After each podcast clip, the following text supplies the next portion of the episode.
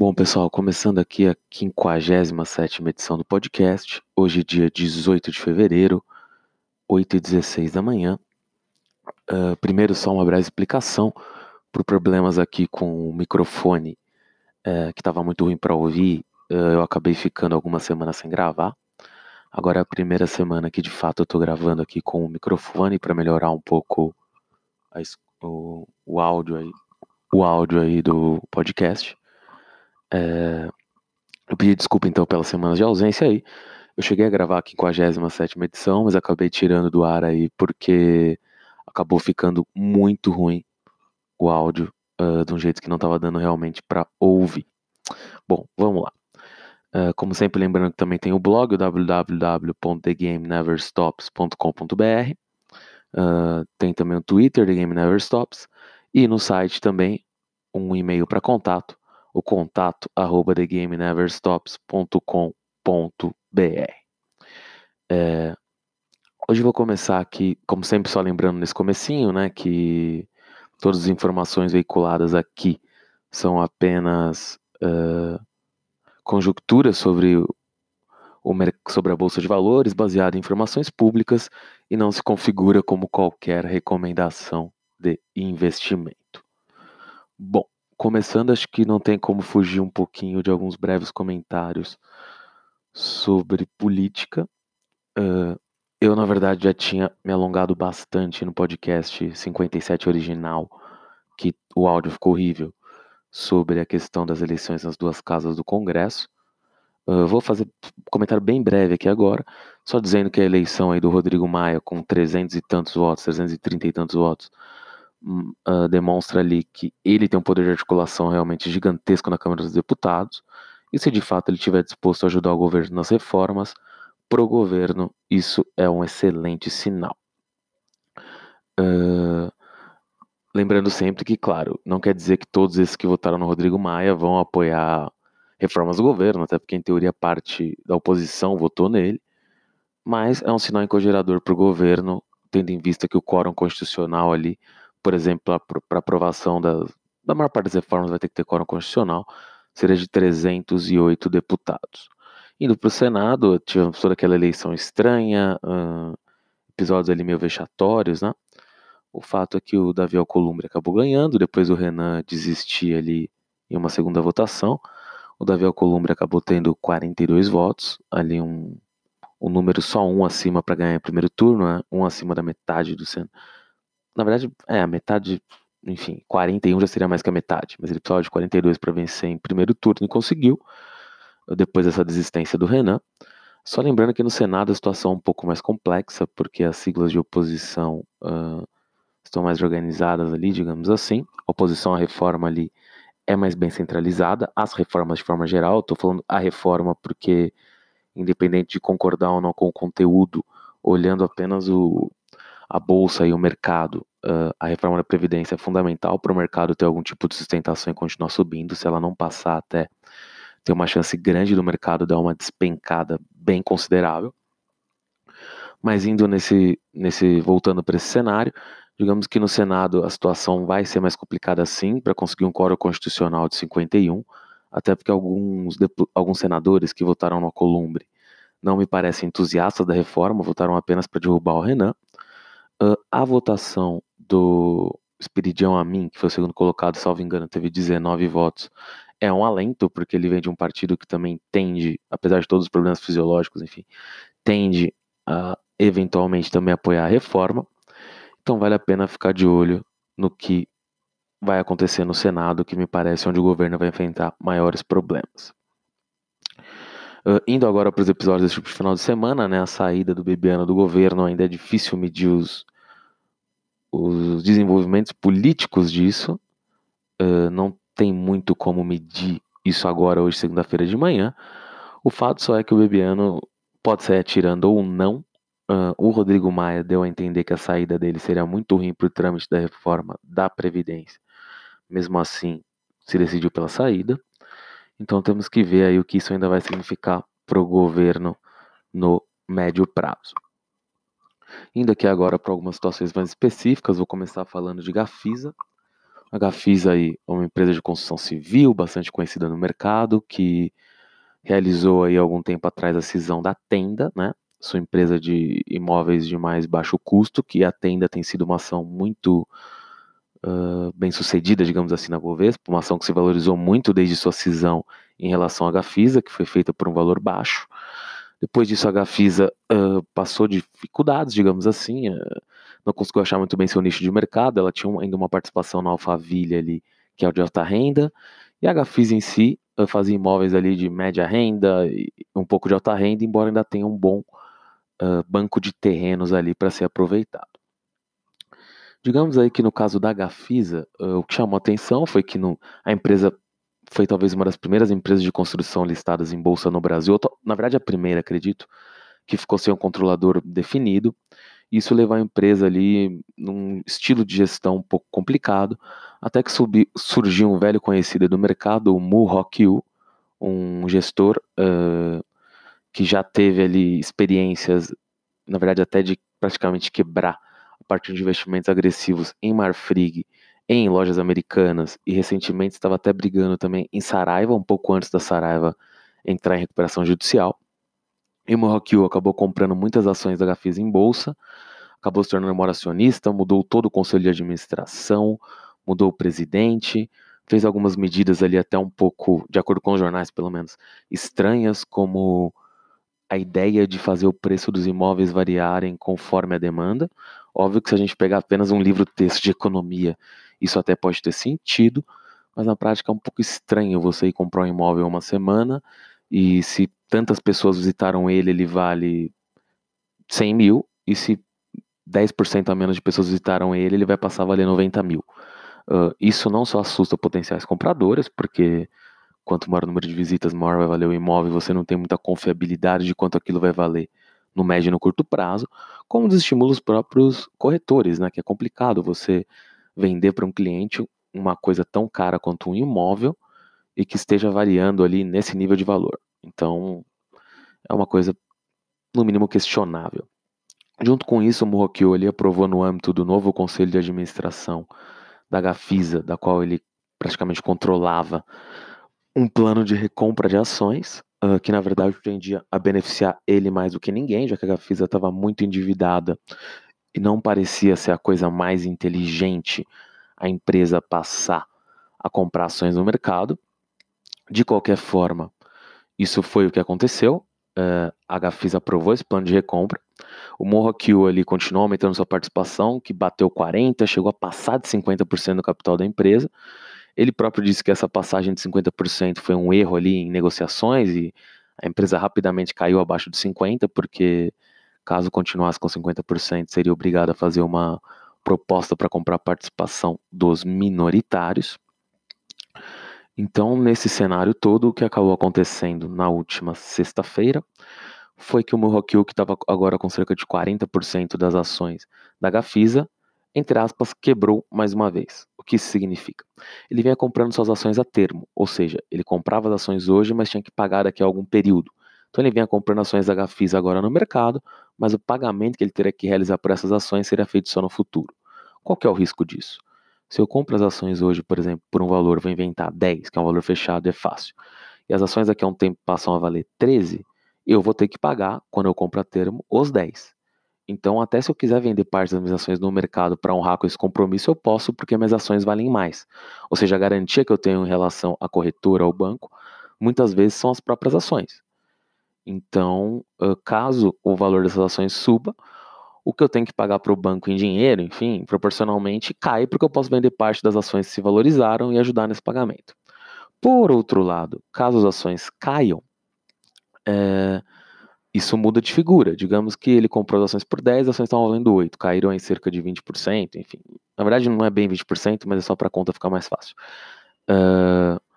Ele ali vai ter que pagar além das as próprias ações acabam sendo garantia, mas ele vai ter que dar ali um dinheiro para a corretora, né, para demonstrar, tipo, um, a corretora fazer um chamado de capital, falar, cara, deposita mais dinheiro aqui, porque suas ações valem menos, então, enfim, eu tenho uma insegurança aqui de, de deixar a situação assim, eu estou tomando um prejuízo. O que aconteceu é que o Morroquil tomou várias chamadas de capital, de capital, né, teve que ir lá colocar mais dinheiro junto à corretora, porque as ações da Gafisa, mesmo com a recompra aprovada, continuaram caindo. Acho que esse ano já caíram cerca de 45%. Isso já com a venda dele na sexta. E ficou ali uma dúvida de quem adquiriu essas ações na sexta-feira. Uh, não ficou muito claro até agora, na verdade. Eu não vi os anúncios agora bem cedinho, né? Porque às 8 horas ali começam a sair os uh, anúncios ali de mercado no site da Bovespa. Eu acabei iniciando o podcast às 8 ali, mais ou menos, então não consegui olhar antes. Mas na sexta-feira, o que acabou saindo pela Gafisa até de forma um pouco tardia, foi que quem teria adquirido essas ações seria um, um fundo ligado à Plana, que era a corretora justamente que o Morroquiu fez essas operações a termo. E surgiu um boato ali no seu dinheiro, um site ligado ao Estadão e a Empíricos, uh, um boato de que quem teria feito ou quem estaria por trás desse investimento direto ou indiretamente seria um fundo ali criado por diversos uh, diretores e presidentes de empresas do setor financeiro, ou seja, funcionários, ex-funcionários do setor financeiro, com poder de gestão até interessante ali, né, pessoas respeitadas, uh, que teriam interesse em adquirir a Gafisa, mas não teriam conseguido todo o dinheiro necessário, então se associaram à Planner ali, que ajudou eles na compra dessas ações, e eles agora poderiam mudar um pouquinho a gestão da empresa. Até a gente ter certeza exatamente de quem está por trás dessa compra, é um pouco complicado opinar sobre o futuro da companhia, mas ele parece mais brilhante com o Morroquiu tendo uma participação aí menor, que nele está agora de 7%, ou mesmo fora da empresa. Outro boato que surgiu seria que o próprio Morroquiu, através de terceiros, poderia ter comprado essa participação, a conferir, uh, não me parece a hipótese mais provável, mas pode ter acontecido, então vale a pena acompanhar a Gafisa assim, a empresa tem vantagens estruturais, não diria vantagens, mas tem condições estruturais, uh, e principalmente a construção civil do país melhorar, com a aprovação da lei dos distratos, com um bom banco de terrenos que tem de dar a volta por cima, mas já era uma empresa muito endividada, com problemas de gestão, que foram profundamente uh, acentuados durante esse curto período do Morroquiu à frente da companhia. Mudando aqui de assunto, vou falar um pouquinho sobre fertilizantes Heringer. A empresa pediu recuperação judicial uh, agora já tem mais ou menos duas semanas, acho que foi dia 31 de janeiro. Uh, é uma empresa que estava numa posição única, porque era a única empresa de capital nacional com uma participação de mercado grande no setor de fertilizantes, que vem passando por uma consolidação muito forte, mas também estava muito endividada. Aparentemente, as negociações para venda estancaram devido a problemas dentro do clã Heringer ali, o Dalton Heringer, que é o, o patriarca da família, digamos assim, aparentemente tinha algumas restrições à venda. Lembrando que a família Heringer é a maior acionista, mas ela, ela tem como minoritários importantes a OCP, uma marroquina ali que também atua no setor uh, de fertilizantes, e a Nutrien, que foi a junção ali da Potash e da Agrion, uma empresa americano-canadense, que também tem 9,5% do capital. Tinha bastante tempo o boato de que a Nutrem poderia comprar o controle, aparentemente as negociações foram longe, mas acho que o problema foram justamente as dívidas da Heringer, porque mesmo com as dívidas, a Heringer se avaliava de uma forma agressiva, né? Ou seja, eu tenho muita participação de mercado no Brasil, sou uma marca reconhecida, o Brasil é um dos maiores mercados do mundo. O resto da participação de mercado no Brasil, hoje, devido a vendas de outras empresas também, está na mão de outras multinacionais que valem muito mais do que a Heringer, então, provavelmente ela tentou valorizar seu passe nessas negociações, só que a dívida foi aumentando, a gestão não era excelente, claro, nos últimos anos, senão a empresa talvez tivesse conseguido se virar um pouquinho melhor, e ela se viu obrigada a fechar 10 plantas ali, né, espalhadas por alguns estados, logo antes de pedir recuperação judicial. Mas, ainda assim, uh, eu vejo ali uma possibilidade da empresa conseguir essa venda. A grande questão é que o valuation disso mudou muito, basta ver que quando a empresa vendeu participação para a Nutri em 2015, isso valia mais do que toda a empresa vale hoje, ou seja, 9% da empresa há quatro anos atrás valia mais do que toda a empresa vale hoje, e aliás, mais do que a empresa sempre valeu, porque esses 9%, 9,5% da Nutrem foram avaliados por um valor que a empresa, a empresa como um todo em bolsa nunca valeu, como se o mercado também não soubesse avaliar direito a empresa. Então, mostra que a empresa tem sim um valor intrínseco, mas o tamanho da dívida agora atrapalha muito isso, até porque a família poderia sair com muito pouco. Então, acho que tem que se esperar, aí, no caso da Heringer, as primeiras reuniões com os credores, os acordos que vão ser atingidos, para ver aí se vai ser possível a empresa ainda assim conseguiu uma venda, mas eu diria que eu ainda acredito sim na venda da Heringer, provavelmente para a Nutrien, e provavelmente, mesmo com a negociação com os credores ainda em aberto, por um valor superior ao que ela vale hoje em bolsa, até relativamente superior, mas é necessário esperar um pouquinho para ver como essas negociações com os credores vão se desenrolar nos próximos meses. Mas sim, é uma aposta arriscada, mas que tem a possibilidade de dar bons frutos. Uh, então, vale acompanhar a Heringer sim, mas com ceticismo e com a possibilidade de até da empresa quebrar, enfim, quando a empresa em operação judicial isso sempre é um risco, mas não me parece a possibilidade mais provável. Uh, indo aqui agora para a Vale, a Vale está com risco de outra barragem estourar em Minas, aparentemente, em Nova Lima. As cidades próximas ali já foram esvaziadas. Uh, a Vale me parece ter problemas ainda com Brumadinho. Cada vez saem mais notícias de que a Vale tinha mais indícios do que o que parecia no começo. O presidente da Cleveland Owens, uma empresa que é um brasileiro, por curiosidade, uma empresa norte-americana ali de que até vem se valorizando muito no mercado norte-americano, de pelotas de minério de ferro, deu uma entrevista acreditando numa subida muito forte no preço do valor do minério, mas que isso não necessariamente ajudaria a Vale, já que ele vê a Vale com dificuldades de conseguir aumentar sua produção agora. Porque na tragédia de Mariana, a Vale já tinha perdido uma parte da sua produção de pelotas especificamente, que foi transferida para outras partes de Minas, e agora com o rompimento da barragem ali em Brumadinho, além de todo o tragédia humanitário, uh, ecológico e tudo mais, a Vale obviamente não vai produzir por ali por muito tempo, basta ver que a Samarco em Mariana não voltou a produzir até hoje. Então a Vale meio que não tem para onde levar essa produção agora, porque o que ela tem no Pará, em Carajás, é outro tipo de produção, outra qualidade de minério, até superior, mas não tem como compensar isso no curto prazo. Além disso, me parece que a justiça, com razão, vai ir mais, o MP, enfim, os órgãos de defesa do, do meio ambiente, de tudo mais, vão ir para cima da Vale de forma mais efusiva. Os acordos podem sair por valores ainda maior do que os aventados inicialmente. Esse final de semana foi levantado novamente a possibilidade dos diretores da Vale serem afastados ali pelo MP. Então, uh, me parece que o mercado deu, a Vale, obviamente, caiu muito. Quem sou eu para falar para um acionista aí que estava antes da, da barragem se romper que a ação não caiu? Mas me parece que ainda não chegou nos. Eventualmente, ainda não chegou no seu piso, porque os problemas da Vale não terminaram e ainda está difícil precificá-los. Isso não quer dizer que a empresa não pode subir hoje, até porque o preço do minério vai subir, mas eu diria que os maiores beneficiados são justamente os concorrentes da Vale, que nesse caso são a Rio Tinto e a BHP Billiton. Né? Acho que essas empresas australianas vão ser as que vão se dar melhor com tudo isso.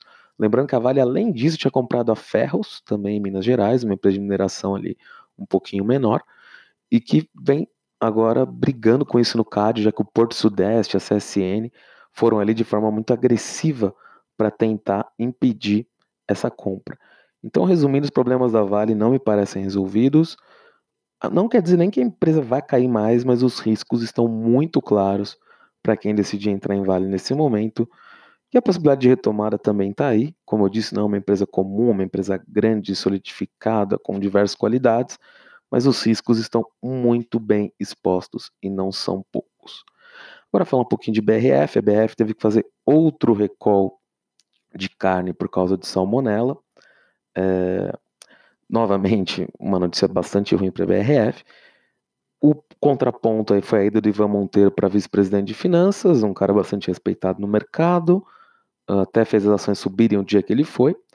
Por outro lado, a BRF também concluiu ali sua venda de ativos e arrecadou relativamente menos do que havia prometido, não chegou no 5 bi prometido. Então, para mim, a BRF continua ali com um problema de endividamento e que precisa ser ajustado aí. Lembrando sempre que saiu no final de semana que a empresa conseguiu chegar a um acordo com o governo chinês, assim como a JBS, para uh, continuar exportando para a China sem pagar a sobretaxa que havia sido colocada ao mercado brasileiro, embora esse próprio acordo diga que a empresa uh, tem algum tipo de acordo sobre preço com o governo chinês, ou seja, ela não vai ficar exposta sobre taxa, mas ela chegou a algum tipo de outro acordo não bem explicado que pode acabar encarecendo os produtos dela na China de outra forma. Uh, só um outro comentário sobre Vale que eu havia esquecido.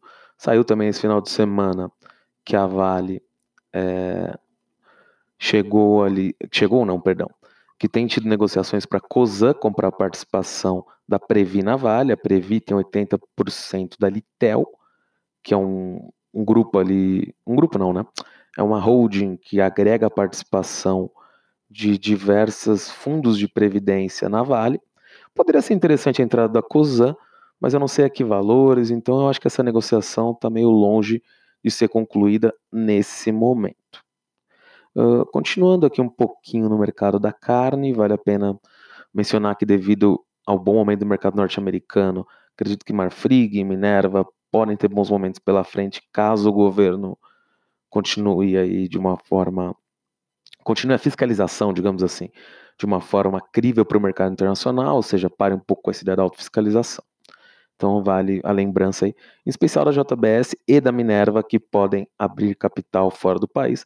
A JBS nos Estados Unidos, a Minerva no Chile.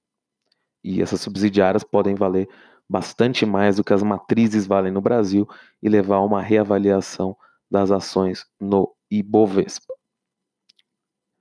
Uh, continuando aqui, acho que também vale mencionar que o presidente tweetou no, colocou no Twitter, enfim, que foram achados desmandos no setor de educação nos últimos mandatos.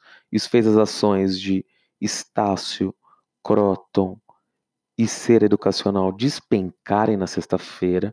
É um setor que já foi alvo de denúncias, em especial a própria Croton, com uma história que estava na época que o FIES estava muito maior do que, do que é hoje, cobrava duas mensalidades para aluno do governo em alguns casos, que existia um número de fraudes muito alto beneficiando essas empresas. Então, vale bastante cuidado com o setor educacional nos próximos dias, porque não sei que tipo de outro escândalo pode se derivar disso aí nas próximas semanas. Outro comentário também aqui mais pontual é sobre a questão da CCR, que vinha se recuperando, vinha participando de leilões aí nas últimas semanas. Nas últimas semanas, não, perdão, nos últimos meses, né? Leilões de rodovias, chegou até a ganhar um no finalzinho do governo Temer, mas agora sai, e tinha feito também um acordo de leniência lá no Paraná, desculpem, no estado de São Paulo, perdão, até num valor bem mais baixo do que o mercado estimava. No entanto, saíram agora novas denúncias de que ela teria comprado gente na construção do Rodoanel. Isso deve sim gerar outro processo contra a empresa e não se sabe o impacto disso. Então, as denúncias de corrupção na CCR não pararam e por mais que o governo vá ter um programa de concessões robusto que deveria auxiliar um tipo de empresa como a CCR, vale a pena olhar com bastante parcimônia a empresa. Por fim, vale apenas aqui uma, algumas lembranças de algumas ações que foram comentadas há algum tempo. A Inepar aí teve uma valorização muito expressiva nas últimas semanas, aparentemente por estar concluindo o seu plano de recuperação judicial. É investimento arriscado, mas só para relembrar que de uma forma ou de outra foi mencionado aqui, mas eu não entraria agora, uh, a menos que tenha algum indício mais forte que a empresa vai voltar a ser operacional. Bom, por hoje é mais ou menos isso. Ah, lembra, só uma última lembrança.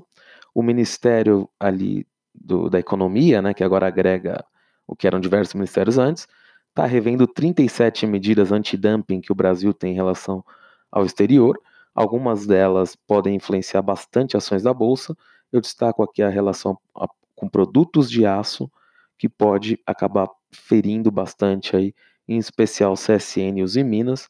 O governo ainda está avaliando isso, não é uma certeza, mas podem vir surpresas nesse sentido negativas para o setor de aço nesse sentido. Bom, a 57 edição acaba por aqui. Foi a primeira com microfone, então peço desculpa por algum chiado, por alguma coisa. Vamos ter mais algumas novidades aí. Enfim, o site vai passar por uma reestruturação do logo. Uh, essa semana, de fato, vão vir alguns textos. Eu sei que eu estou prometendo algumas semanas isso não está saindo, mas essa semana isso vai sair. Uh, teremos alguns novos textos. E por hoje foi só. Uh, dúvidas aí no contato arroba thegameneverstops.com.br ou no Twitter, The Game Never Stops. Valeu até quinta-feira.